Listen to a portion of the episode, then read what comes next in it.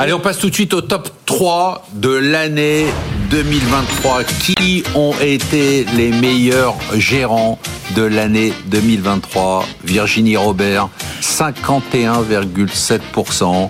Louis de Montalembert, bravo Louis. Bravo. 41,4%, Pascal Séville 22,1%. Et comme j'ai eu des esprits mal placés qui m'ont dit oui, mais il faudrait, faire, mauvais il faudrait faire leur performance sur deux ans parce qu'ils ont baissé. Ah.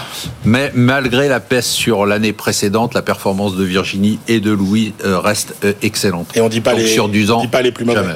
Non, jamais parce que je considère que les gens viennent ici, ils se Bah bien mouillent, sûr, bien sûr, bien Ouais. sûr. ils se mouillent, On et donc euh, c'est pas le but de pointer du doigt. Non, l'idée c'est d'essayer de, de trouver ce qui est bien. Bon, bravo Louis.